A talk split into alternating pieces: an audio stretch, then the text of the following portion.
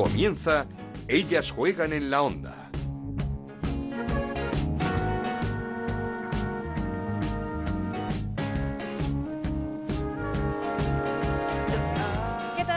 Bienvenidos una semana más a Ellas Juegan, el rincón de Onda Cero dedicado al fútbol femenino, especialmente a la Liga Iberdrola. Nos podéis encontrar en ondacero.es y en nuestra cuenta de Twitter, en arroba Ellas Juegan OCR. Sigue la lucha entre el Atlético de Madrid y el Barcelona por el título a tres jornadas para el final. El Atlético de Madrid ganó al Español 2-0 con un nuevo gol de Sonia Bermúdez y sigue líder con un punto de ventaja sobre el Barça que goleó 5-0 al Sevilla con dos goles de Mariona Caldente y mucho más claro está todo por abajo donde Zaragoza y Santa Teresa parecen abocados al descenso, sobre todo tras el empate del Albacete en San Sebastián ante la Real Sociedad. Coloca al equipo albaceteño siete puntos por encima del descenso a falta de nueve por jugarse. Por cierto, un empate que mete por primera vez en esta temporada a la Real Sociedad en la Copa, en detrimento del Madrid que cayó 0-1 ante el Betis. Jornada de derbis el próximo fin de semana con el Rayo Atlético de Madrid, el Español Barça y sobre todo ese Levante Valencia que se va a jugar en el Ciudad de Valencia, Charlín contra Maripaz.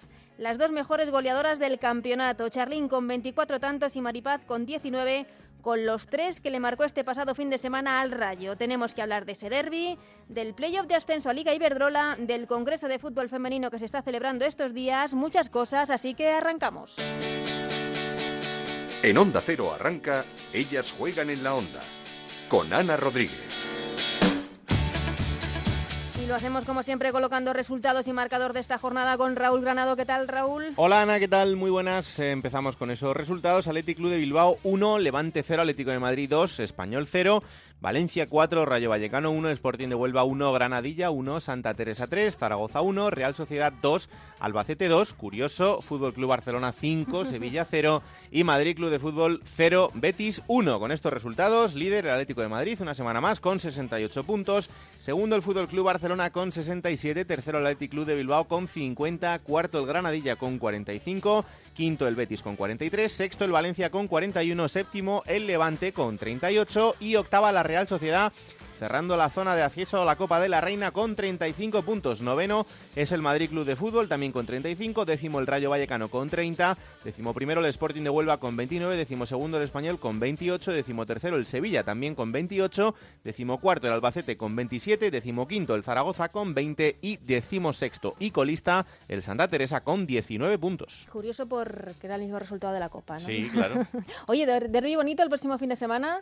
Rayo Atlético de Madrid, lo que pasa es complicado. que el Rayo ya se ha descolgado complicado, mucho de sí. la Copa. Bueno, tiene mucho mérito la temporada de las chicas de Miguel Ángel Quejigo, con muchas lesiones, bueno, con un presupuesto pues eh, Bajo, sí, sí. reducidito, pero ahí han estado. Las queríamos ver en la Copa como el año pasado, una Copa en la que sí va a estar el Granadilla, enorme mérito el del equipo tinerfeño que esta jornada ha certificado su participación en esa Copa de la Reina, aunque ha perdido a su mejor futbolista, a María José Pérez, por una lesión de rodilla que le apartará de los terrenos de juego ya lo que resta de temporada. Así que vamos a saludar a María José a ver cómo está. ¿Qué tal, María José? Muy bien, la verdad. Eh, saliendo de entrenar y bien. Una semana después de, de esa lesión, eh, ya más asimilada, más aceptada. Sí, bueno, asimilada desde el segundo día, porque el primero un poco no la asimila, Ay, qué normal. pero pero bueno, eh, ya la semanita ha ido mejor y, y poquito a poco con, con la ayuda de todos, pues eh, ya intentando recuperar eh, un poco la rodilla y que vuelva a toda la normalidad. Cuesta mucho aceptar una lesión cuando llega en un momento como, bueno, siempre llegan en un mal momento, pero con lo bien que está el equipo, con lo bien que estabas tú, con la Copa de la Reina, cuesta.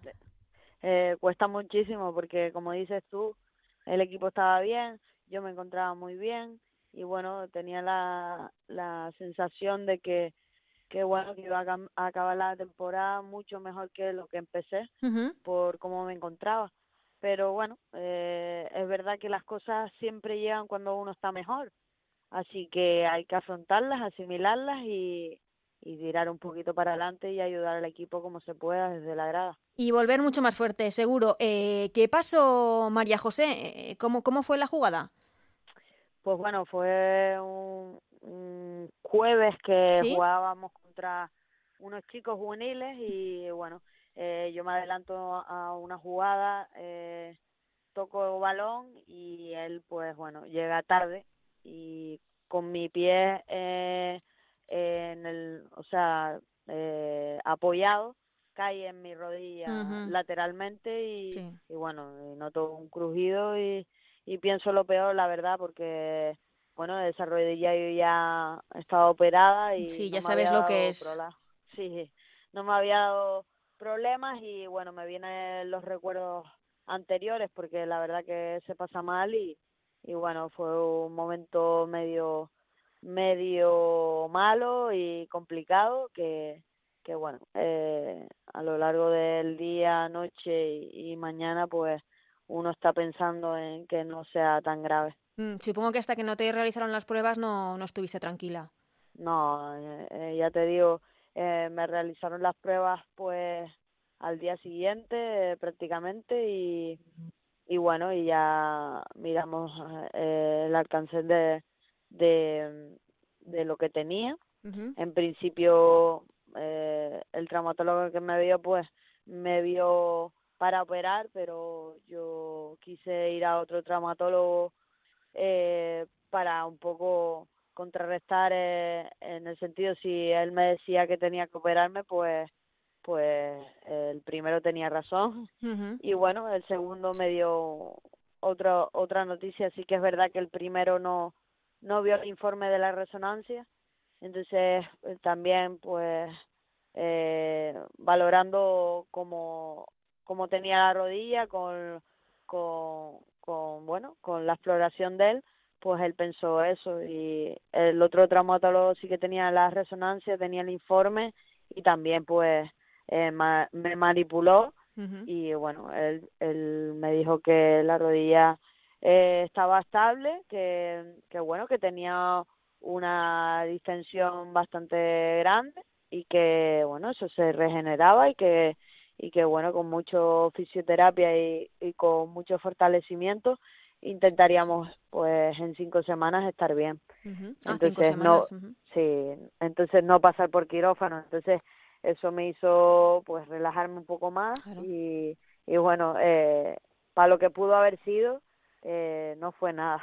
Nada, claro. E, entonces el, el tratamiento es un poco conservador, estás entrenando aparte del equipo, eh, pero por la pretemporada, por ejemplo, la podrás empezar con todas de cero, supongo, ¿no? Sí, sí, está claro que pretemporada voy a estar bien y, y bueno, a ver cómo responde la rodilla, cómo eh, estamos esta semana. La verdad que eh, ha pasado una semana y, y no tengo nada de inflamación, la rodilla va bien, eh, ya estoy fortaleciendo y, y, no me molesta, o sea que poquito a poco va mejor y esos son síntomas que, que bueno, todo marcha bien. Eh, ¿Qué balance haces de, de, esta temporada para ti? Porque creo que, no, no, sé si ha sido la mejor, es una temporada espectacular la tuya.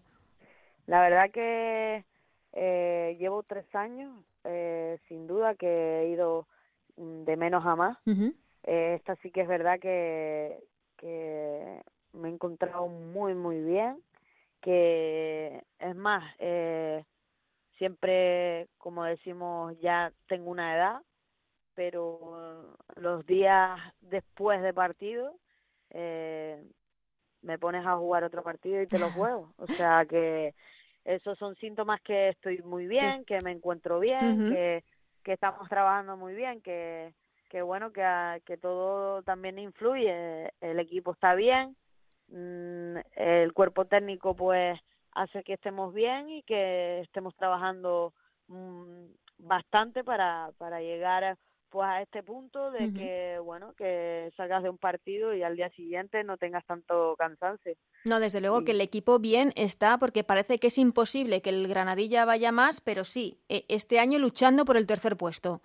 Sí, la verdad que es ilusionante, es un sueño para nosotros y lo tenemos ahí, pero bueno, que nosotros no pensábamos en ningún momento estar en, en la situación que estamos ahora mismo que, que bueno, se va a intentar, que es difícil, evidentemente, porque también tenemos al Betis detrás, uh -huh. que lo está haciendo muy bien este año, y, y que decir, porque tiene un muy buen equipo, es un equipo en el cual eh, trabaja muy bien y, y, eso se ve en los partidos, así que bueno, eh, va a ser un final de, de liga muy interesante y, y la verdad que muy bonito y bueno, nosotros seguiremos partido a partido y ojalá podamos conseguir ese tercer puesto y si no, pues no pasa nada. La temporada no, no, yo ya creo está, que ha sido impresionante.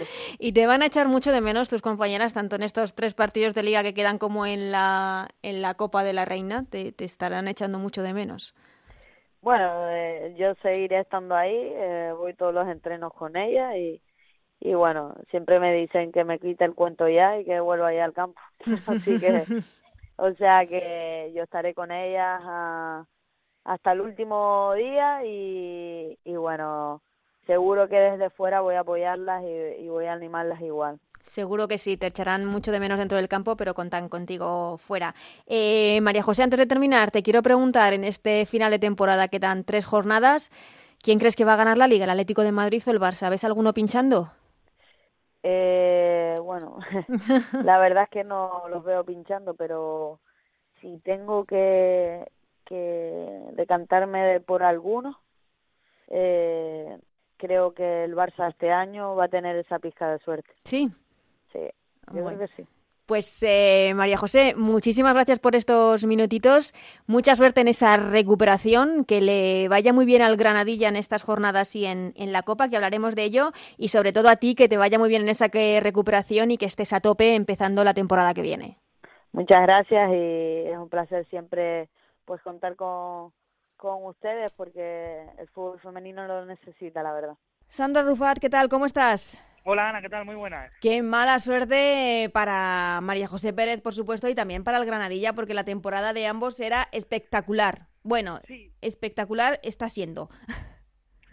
Sí, y sobre todo por la forma que, que se produce esta lesión, ¿no? Que al final es un partido amistoso, sí. eh, entre semanas, no es en competición regular y evidentemente, pues, pues los más damnificados van a, va a ser el, el primero María José Pérez y segundo el Granada Tenerife en esta fase decis, decisiva de la de la competición porque luego viene la Copa de la de la Reina. Hmm, por lo menos hemos escuchado a, a María José eh, más optimista porque la lesión no parece tan grave como en un principio pintaba la cosa. No, en principio no es tan grave como pintaba, pero es verdad que va a estar, pues, sin duda, unos meses fuera de los terrenos de juego. Uh -huh. El objetivo ahora del club y de la propia jugadora es que pueda llegar, pues, a la pretemporada, ¿no? Y eso va a ser, eh, pues, allá por, por julio, o sea, que todavía le queda un proceso de recuperación un poco largo y tedioso para María José, pero esperemos que, que pueda volver eh, pronto a, a, estar con el Granadilla y, y, a jugar partidos, que es lo que es lo importante. ¿Y el Granadilla es otro equipo sin María José Pérez? Bueno, tampoco así, ¿eh? porque el Granadilla tiene jugadoras eh, importantes también para suplir esa baja de María José Pérez, aunque es verdad que es un poco insignia, es verdad que en ciertas facetas del, del, juego se puede notar a María José Pérez, porque es una especialista sobre todo a la hora de, primero, de marcar goles y segundo, a la hora de hacer un muy, muy buen trabajo ofensivo. Eh, todo el mundo sabe que una buena defensa empieza por un buen ataque y eso también era, era propio de María José. Pero bueno, el Granadilla eh, tiene jugadoras como puede ser eh, Cristina Martín Prieto, como puede ser Ana González, como puede ser Paloma Lázaro, que en un momento dado va, van a suplir, de hecho lo están haciendo ya con garantías a, María José. ¿Y, ¿Y qué podemos esperar del Granadilla, que ya está después de esta jornada clasificado para jugar la Copa? ¿Qué podemos esperar del equipo tenerfeño en esa, en esa competición? Bueno, está clasificado para la Copa, pero es verdad que van a luchar eh, con, con, uñas y dientes Por eh, conseguir serie, la, ¿no? la, sí, la, cuarta, primero la, la, la, cuarta la cuarta plaza, ¿no? Que yo eso creo que es importante y es el partidazo que se va a vivir el domingo uh -huh. en, en, la Ciudad Deportiva de Luz del Sol, porque entre Betis y Granadilla va a estar ahí la, la cuarta plaza. Y luego yo creo que la Copa, eh, salvo que hayan cambiado la estructura, como es a sorteo único, pues dependerá un poco del bombo. Sí. Porque hay, sorteo hay dos, puro. Sí, es sorteo puro. Hay dos equipos que yo creo que nadie quiere enfrentarse a ellos, que son Barça y Atlético de Madrid, y a partir de ahí yo creo que también un poco depende de lo que te toque en el, en el sorteo. Ya el año pasado llegó a semifinales después de eliminar al, Levante. Pues Sandro, hablamos la semana que viene de ese partidazo entre el eh, Granadilla y el Betis, como dices que, que va a marcar quien eh, termina cuarto en esta temporada. Ambos conjuntos, desde luego, será un temporadón si consiguen ese, ese cuarto puesto. Así que hablamos la semana que viene. Perfecto, Ana, un abrazo muy fuerte. Esto es Ellas juegan en la onda, el podcast de Onda Cero, en el que te contamos todo lo que pasa en el fútbol femenino.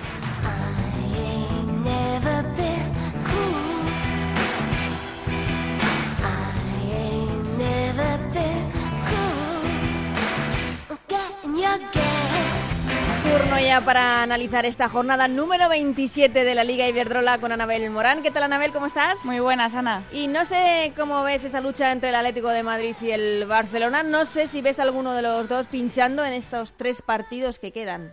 Bueno, yo me mantengo en lo dicho, ¿no? Creo que, que es muy complicado que se dejen puntos, pero ambos tienen dos derbis que afrontar. Es verdad que yo tendría eh, más cuidado con el derby entre el Atlético de Madrid y el Rayo Vallecano en estos últimos años siempre han sido eh, derbis igualados, no así los Barça español, porque el Barça desde que empezó a liderar en, la liga eh, le ha dado buenos baños al, español, así que yo creo que, que va a ser una bonita jornada de, de derbis, porque además también se enfrentará al Valencia con, con el Levante. ¿Ves al Rayo como el rival más fuerte que tiene el Atlético de Madrid de cara a este final de temporada, más fuerte que el Levante?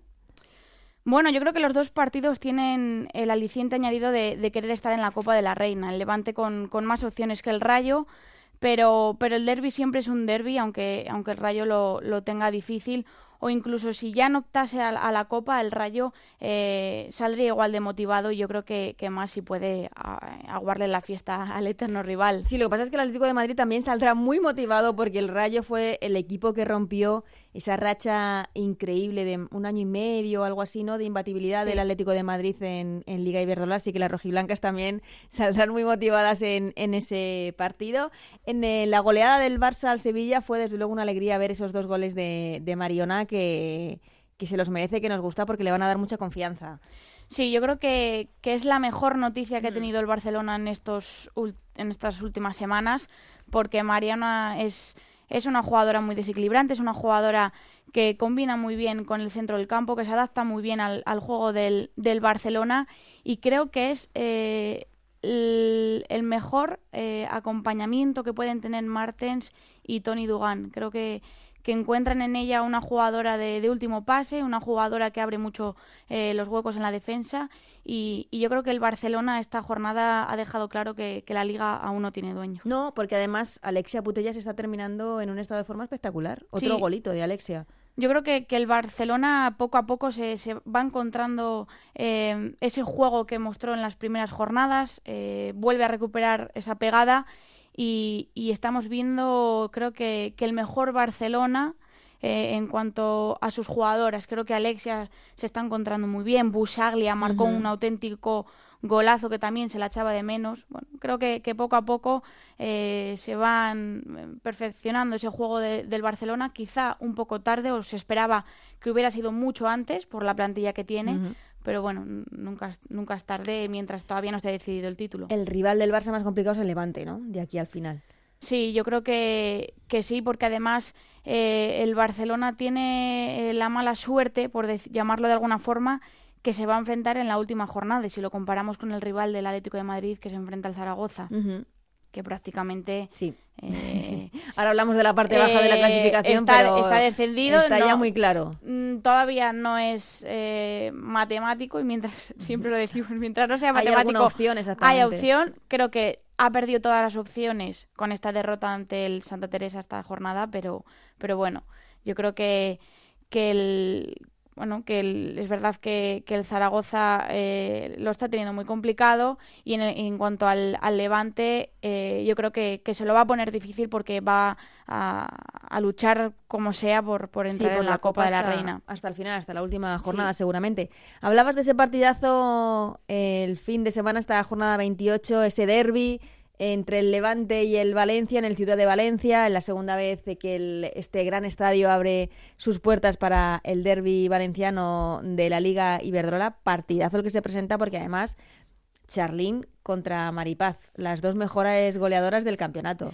Sí, yo creo que, están en juego mucho más que, tres puntos. El derby valenciano se está convirtiendo en los últimos años en uno de los partidos más atractivos de, la liga y, además van a poder disputarlo, como dices, en, el Ciudad de Valencia. Otro enorme detalle por parte del club, del, Levante, el, permitir al, Levante jugar encima del derby en, en el estadio yo creo que, es de aplaudir eh, las muestras que, que, hace siempre el club a, las jugadoras y, bueno, pues que demuestran que apuestan eh, al 100% por, por la sección femenina. Y luego, como dices, el atractivo ¿no? de, ver a, Maripaz enfrentarse a Charlene, que Maripaz que esta jornada eh, marcó un hat-trick, que, bueno, que que está siendo la, la, goleadora del Levante, la goleadora española y que, y que con ese hat-trick eh, está poniendo bueno, el Pichichi muy atractivo en este final de temporada. Supongo que llega mejor el, el Valencia, que como dices llega de golear 4-1 al Rayo Vallecano,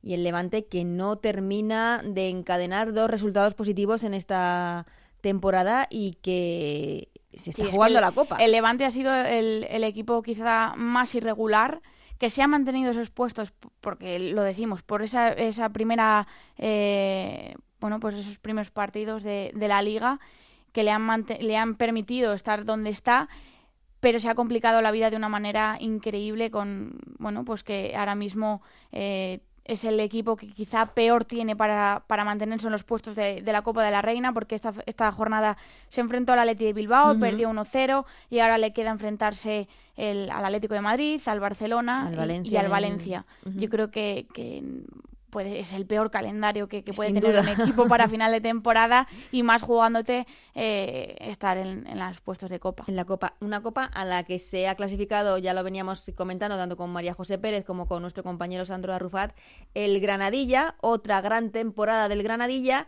pero no sabemos cómo va a responder en la copa sin, sin María José, sin la estrella.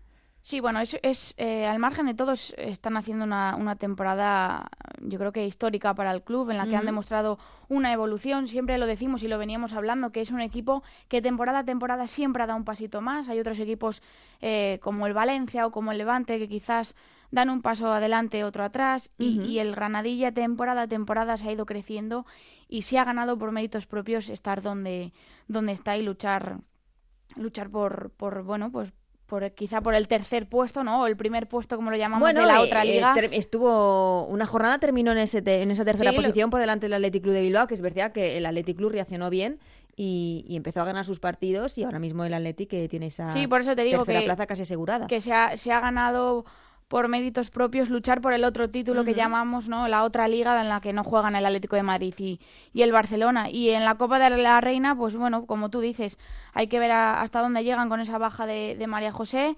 eh, y aún así mm, yo creo que, siempre hay que apostar por el Granadilla y se lo ha ganado esta temporada. Creo que, que, en la Copa de la Reina los equipos pequeños se crecen lo hemos visto en las últimas Copas de la Reina Así que se puede, se puede tener al Granadilla como, como uno de los favoritos. Sí, esperar un buen papel de las tinerfeñas que siempre, siempre compiten muy bien. Un partido que parecía que no le servía ese puntito a ninguno de los dos, ni a la Real Sociedad ni al Albacete empate a dos, pues la Real en puestos de copa por primera vez en, en la temporada, a falta de tres partidos para el final y el Albacete que se marca ya un colchoncito de siete puntos por encima del descenso que parecen ya insalvables. Sí, yo creo que el Albacete prácticamente lo tiene hecho con ese empate. Y la Real, aunque tú dices que es un punto muy importante, porque lo es, porque, mm, se ha metido en los puestos, se ha metido en los puestos psicológicamente estás ahí. Claro, se ha metido en los puestos de Copa, aún así lo hubiera tenido mucho mejor claro. si hubiera ganado, porque al final eh, cuando haces los cálculos y dices, vale, nos enfrentamos al Albacete. Quieras cuentas con la victoria. Cuentas con la victoria, te adjudicas los, los tres puntos, ves que el Levante ha perdido en casa de, del Athletic, ves que el Madrid ha perdido también. Bueno, mm, y creo oportunidad que, importante. es una oportunidad que, que ha perdido y, y, que, y, que, vamos a ver si, si, no le sale caro. Sí, porque tanto Real Sociedad como Madrid están con 35 puntos, ahora mismo eh, Real Sociedad octava, dentro de la Copa, el Madrid noveno fuera de la Copa, es que se presentan tres jornadas apasionantes, por tanto por el título como por estar en esos ocho primeros puestos. Sí, sí, y también te digo que eh, pase lo que pase con la Real Sociedad, eh, hay que decir que es una temporada eh, bueno, ya, no sé, llamativa en cuanto a que para la gente que se esté enganchando a la Liga Iberdrola en, en, estas últimas jornadas, que sepa que la Real se quedó sin puntuar hasta la jornada 8. 8, exactamente. cero puntos. Que, llegar ahora, cero puntos, hasta la jornada 8. y ahora meterte en puestos de Copa de la Reina es de aplaudir el cambio que dio el equipo desde, desde que cambiaron el entrenador. La remontada de la Real, desde luego, es para tener en cuenta el orgullo con el que las jugadoras han sacado adelante los partidos después de ese bajón inicial que, nadie esperaba.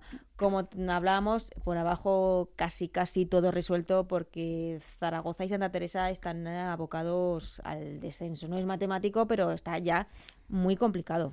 Sí, bueno, el Santa, el Santa Teresa goleó al Zaragoza 3-1. Curiosamente, el gol del Zaragoza fue de Coleman. De Coleman. Que lo siempre lo decimos y es que somos muy repetitivas, pero es que ¿qué hubiera sido del Zaragoza? Quizás sorprendió un poco esa derrota también del Zaragoza contra el colista cuando, cuando no es que tuviese la salvación en su mano, pero estaba a seis puntos de, un Albacete que jugaba en San Sebastián. Sí, si se hubiera puesto a tiro, eh, bueno, pues haberle metido el miedo en el cuerpo al Albacete, y sin embargo eh, pues ahora prácticamente, como tú dices, eh, virtualmente están descendidos los dos equipos. Sí, porque y además el Zaragoza, eh, toda su historia jugando en primera división. Sí. Un equipo que con su cantera, con, con, sus niñas jugando en, en, categorías inferiores, a ver cómo reacciona para en esta segunda división, bueno, si baja, para volver cuanto antes a primera, supongo que sería el objetivo.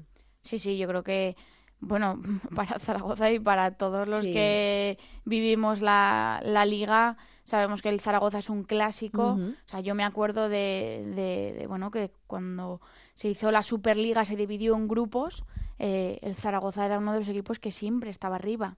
Con jugadores como Avero Boquete han jugado en Zaragoza, con eh, Meseguer. Meseguer, sí. Yo creo que, que todos esperamos, bueno, pues que que vuelvan a su, que vuelva a subir, obviamente. Sí, ese descenso. Es, es, un histórico y, desearle toda la suerte del mundo. Eso es. Pues, eh, Anabel, vamos a hablar ya de las notas de la jornada. Yo creo que para la crack lo tienes hoy eh, más sencillo, ¿puede ser?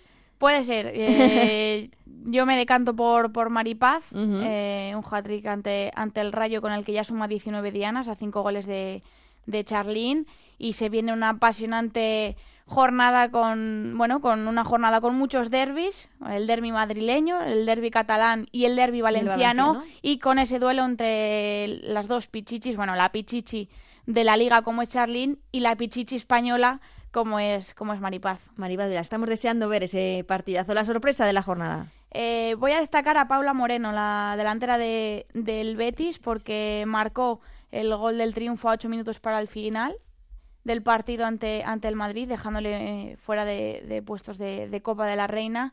Yo creo que Paula Moreno se está, mm, bueno, está destacando mucho esta temporada en, en el Betis, está siendo una de las máximas goleadoras, así que bueno, este reconocimiento para Paula. Y certificando el temporadón que está haciendo el Betis de, de María Pri, que es para, para enmarcar. ¿Y quién necesita mejorar en estas tres últimas jornadas que nos quedan? Necesita mejorar el, el, rayo. El rayo. El rayo porque, porque lleva sin ganar desde la jornada 21 que ganó a domicilio en casa del Levante por dos goles a tres y que, bueno, mm, se, ha, se, ha, complicado mucho su, su presencia en los puestos de, de, Copa de la Reina, lo tiene muy, muy complicado y, y yo creo que, bueno, que ha sido una sorpresa ver, ver eh, cómo en estas últimas jornadas, eh, concretamente desde la 21, eh, el Rayo no ha conseguido ninguna victoria. Ninguna victoria. Pues eh, analizaremos esa jornada 28, esa jornada de derbis aquí la semana que viene, pero quédate conmigo, Anabel, porque vamos a hablar, del playoff de ascenso a Primera División.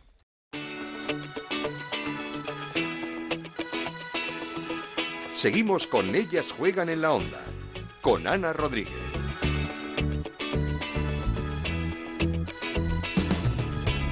Como os decía, esta semana queríamos hablar de ese playoff de ascenso a Liga Iberdrola que comienza el próximo 6 de mayo y en donde ya se han sorteado los dos grupos. El Málaga ha quedado encuadrado con el Spa de Alicante y el Femarguín de Canarias. En el otro han quedado encuadrados el Tacón de Madrid, el Oviedo, el Logroño y el Seagul.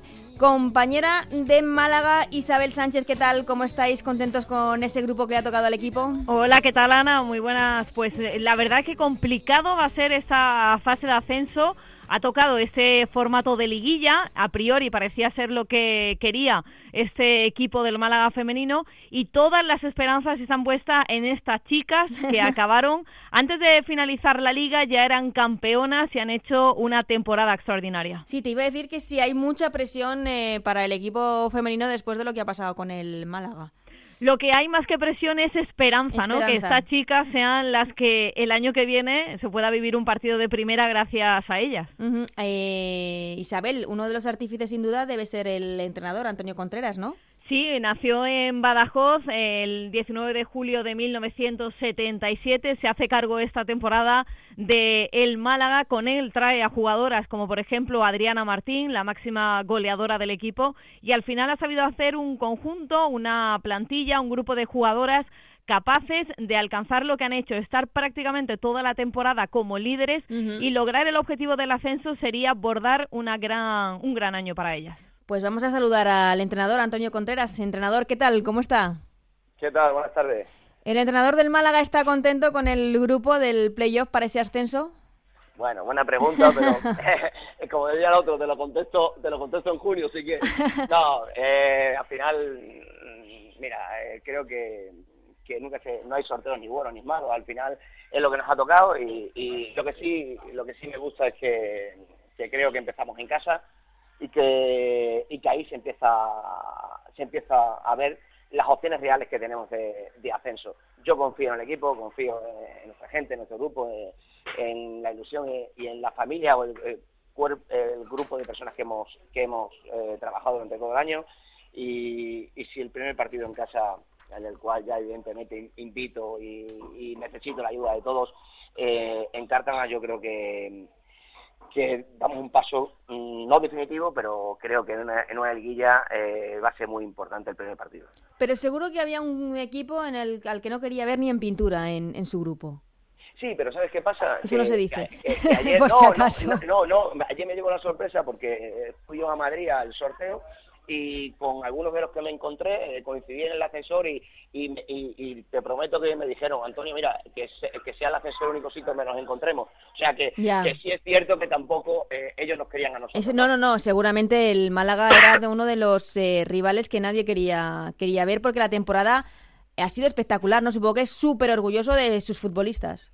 Pues sí, contento porque, sobre todo porque hay cosas que, que en el periódico, en la tabla de clasificación no, no salen, pero que han sido lo más importante de lo que han hecho estas chicas, ¿no? Estas chicas han trabajado como verdaderas profesionales sin serlo, en algunos de los casos, y eso merece el respeto no solo de Málaga, sino del fútbol femenino y el mío en particular, por supuestísimo, y darle las gracias, pero también, pues, eh, decirle que, que, nos queda lo más bonito, que nos toca jugarnos la pierna, nos, nos toca jugarnos... Eh, el ser profesionales en, tres partidos, que si en 24, 25, 26 lo hemos hecho, pues nos quedan tres y esos tres eh, no lo dudo y en este momento yo estoy seguro y si no, pues el máximo responsable de que no se consiga ser yo, pues lo cual eh, lo vamos a conseguir.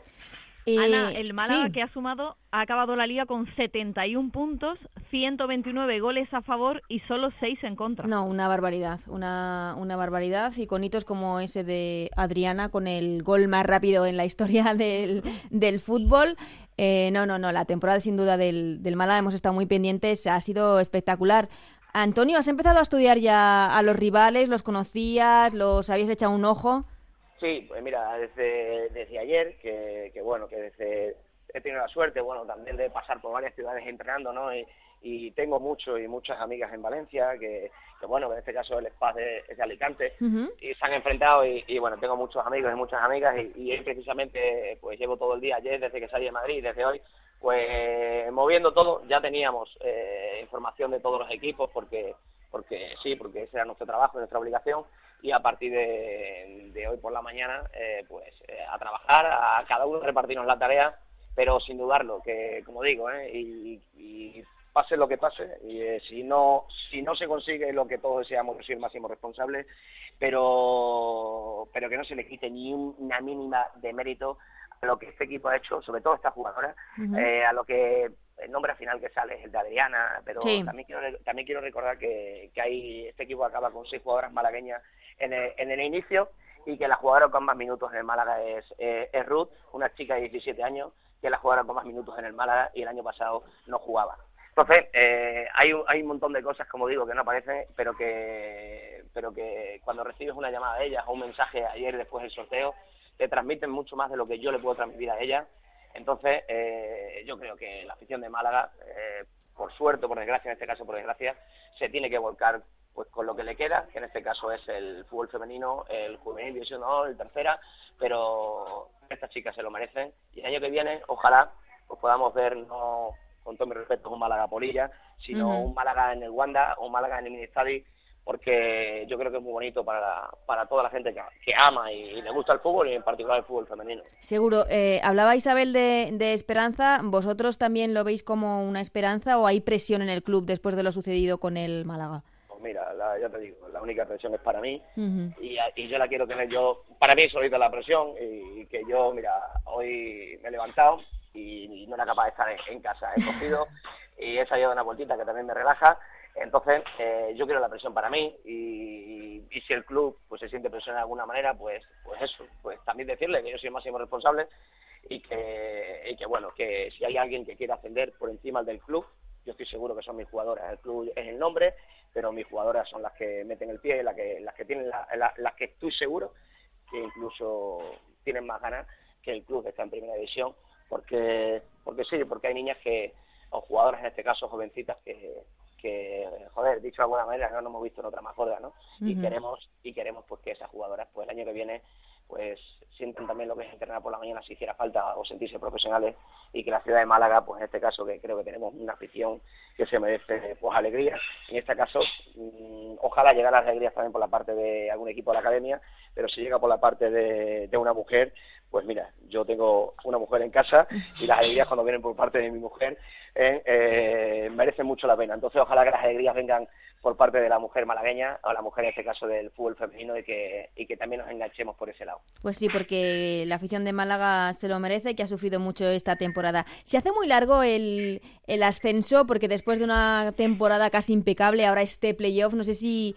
si se hace un poco largo lo que me da es pena, ¿no? Lo que, me se acabe. exacto, cuando se acaba lo que tal, pero al final dice, eh, me hace gracia, ¿no? Cuando mucha gente dice, ahora empieza lo bueno. Si yo le contara los 10 meses, los meses de que llegué a Málaga, yo, le, yo le diría que, que tengo muchas más canas, que estoy más viejito y que, y que me he dejado el alma por este equipo para formar lo que a día de hoy hemos formado. Evidentemente, esto no lo podía formar sin, sin que ellas también eh, estén más mayores, se hayan dejado cada, en cada segundo todo, porque, porque me fastidia que, muchas veces se comente que esto ha sido fácil. Si le preguntas a alguna jugadora, eh, te vas a dar cuenta como en algunos casos eh, pierden muchísimo de su vida por, por todo lo que mucha gente comenta que ha sido fácil. Entonces, eh, te prometo que hay un club por encima, pero que el que me conozca un poquito sabe que lo digo de corazón, con las consecuencias que, vengan, que me, me dan igual realmente, porque cuando uno dice lo que piensa y trabaja de verdad, no tiene que tener miedo a nada, pero si por alguien quiero ascender, es por mi jugadora. eh, Antonio, y una persona como con la experiencia que tienes en Atlético de Madrid, Levante, en el Arsenal, eh, ¿qué tal en Málaga? ¿Qué, ¿Qué tal el club? ¿Cómo apoya el fútbol femenino? Porque la apuesta parece muy importante. Sí, pero eh, bueno, yo también, eh, sí es verdad que, y siempre lo digo, ¿no? He tenido la suerte que que tanto Puebla como Atlético Madrid como Levante, pues he tenido la suerte que, que, me han cuidado, me han, me han, dejado trabajar. Y aquí en Málaga, pues de momento, eh, si diga lo contrario, eh, nadie me ha nadie me ha puesto ninguna pega ni, ni, ni me han eh, no me han dejado trabajar. Al revés, creo que me, cuidan, tenemos la suerte de tener a, a Jamián que, que bueno, que, que, a algunos le parecerá bien, a otros le parecerá mal, pero yo creo que se puede ser presidente y ha entregado lo que quiera cada uno del equipo, pero también se puede tener su sentimiento, ¿no? Y esta, y esta presidenta, en este caso esta chica, eh, es presidenta pero tiene su sentimiento o, tiene su afinidad hacia unas jugadoras que también se lo demuestran y, y también forman parte de, del Málaga, ¿no? Entonces, pues, eh, pues nada, pues simplemente que me dejan trabajar, que ojalá que lo sigan haciendo y que yo y que yo se lo voy a demostrar, pues os lo estoy demostrando el día a día, ¿no? Yo creo que también cuando te dejan trabajar es porque confían y porque saben que, que por lo menos no le vas a fallar. Luego te pueden salir resultados o no. Pero lo que tengo muy claro, y ayer se lo decía a algunos compañeros que están entrenando al masculino de Málaga, es que me voy a confundir muchas veces, pero me voy a confundir tomando decisiones y que si alguno quiere, pues yo le invito a trabajar a mi lado y el que antes se duerma, es el que ha perdido. Yo voy a, yo voy a, dejarme todo lo que, lo, que me falte, me queda un mes para intentar conseguir lo que este equipo se merece y, y ojalá lo consigamos en Isabel, eh, ¿alguna pregunta para, para el mister? Bueno, preguntarle que él conoce ya la primera división del fútbol femenino, tan diferente es. De, en el fútbol eh, masculino lo hablamos, ¿no? Que segunda es un salto un poco al vacío, el que va a dar el, el, primer equipo, y ahora las chicas, ese salto totalmente al contrario, mucha más relevancia y mucha más importancia ese salto que van a dar ellas, ¿no? sobre todo de saber porque eh, tú sabes igual que yo que, cada día el, el fútbol femenino pues por suerte no el fútbol femenino el deporte femenino en general pues eh, está en auge gracias a, pues, a los patrocinadores y no tiene nada que ver no tiene nada que ver. Yo siempre lo digo el otro día decía con un compañero vuestro no me duele decirlo pero es una realidad. O sea el hecho de que hoy en día se conozca una jugadora del Málaga eh, a mí me gustaría tener problemas para poder renovarlas.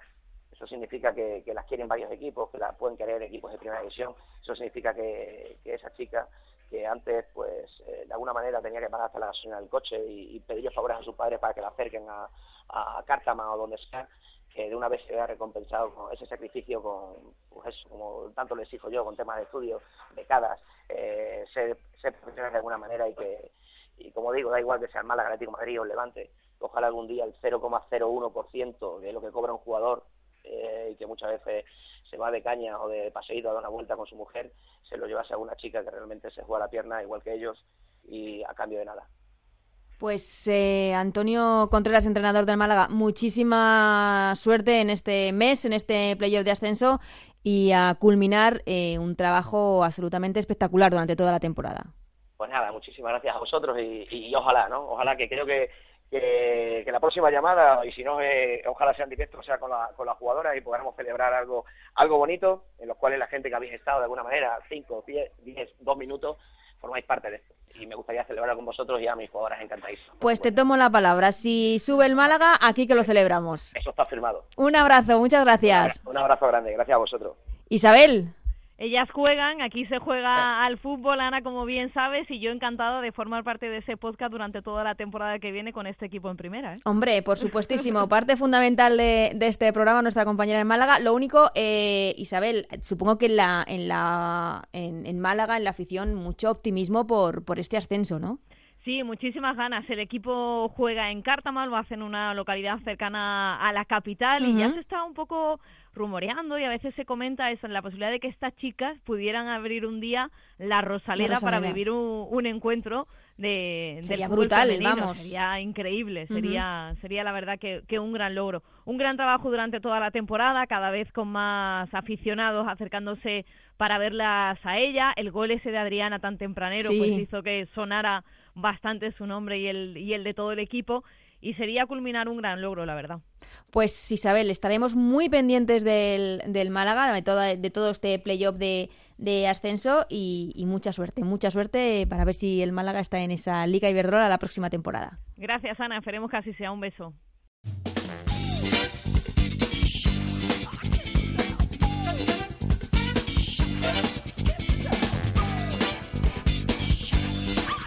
Y antes de terminar, vamos a hacer una llamada a nuestro compañero Gonzalo Palafox, que está en la sede de la Liga, en el tercer Congreso de Fútbol Femenino. ¿Qué tal, Gonzalo? ¿Cómo estás? ¿Qué tal, Ana? Pues la verdad que muy bien acompañado. Eh, un congreso que va a durar todo el día. Tiene la presencia más de, Javier Tebas y también, Ana, decirte de representantes de los equipos del fútbol femenino, como la directora del Atlético Femenino, como Lora Romero. También está Patricia Rodríguez, la directora del Eibar. O, por ejemplo, eh, la jugadora del Rayo Vallecano, Laura Codonal.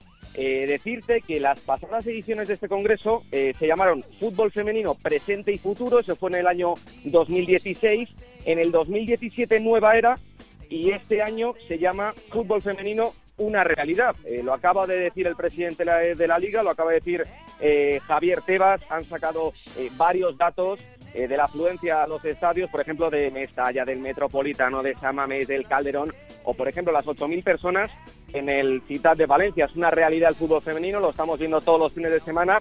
Eh, partidos que han tenido eh, mucho apoyo por parte de los aficionados y como te decía, ya ha hablado el presidente de, la liga, ha dicho que eh, hace unos años este congreso buscaba que el fútbol femenino tuviera imagen, que fuera un producto, pero que ahora ya lo es, que hay que mejorarlo, hay que conseguir más licencias.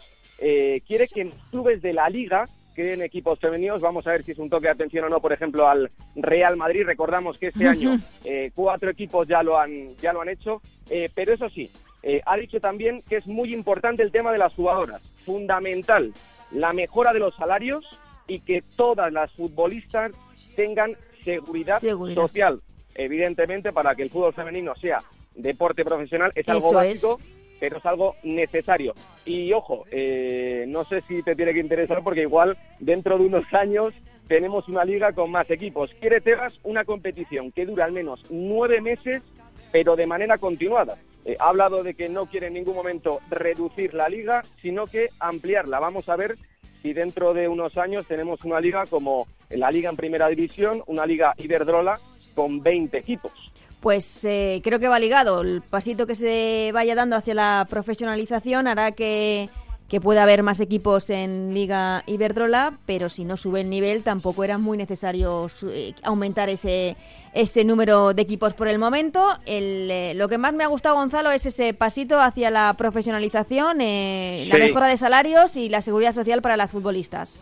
Sí, yo creo que es algo necesario, ¿no? Además, eh, hay muchos futbolistas de los equipos de la Liga Iberdrola hoy aquí presentes y seguramente que eso sea la base, ¿no? Más allá de mejorar el producto de manera audiovisual, eh, más allá de pedir a los medios de comunicación que también hay un punto dentro de este congreso que apuesten más por el fútbol femenino, nosotros en Onda Cero, en el Ellas Juegan, lo hacemos todas las semanas, pues seguramente que lo necesario para que el fútbol femenino sea un deporte profesional de verdad es apoyar más a las jugadoras. Efectivamente, como está haciendo Iberdrola, como estamos haciendo los medios de comunicación, la semana que viene, Gonzalo, hablamos más de este congreso de fútbol femenino, una realidad, nos gusta mucho ese título que ha puesto la liga a este congreso. Así que la semana que viene nos cuentas mucho más. Gracias, Gonzalo.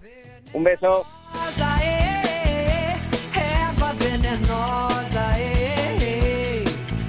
Ahora sí, muchísimas gracias a Raúl Granado, a Gonzalo Palafox, a Alberto Fernández, a Anabel Morán y a Nacho García en la parte técnica que han hecho posible este Ellas Juegan número 28 ya. Volvemos la semana que viene con mucho más fútbol femenino y sobre todo pendientes de esos derbis, derby madrileño, derby catalán y derby valenciano este próximo fin de semana en la Liga Iberdrola. Hasta entonces, que seáis muy felices. Adiós.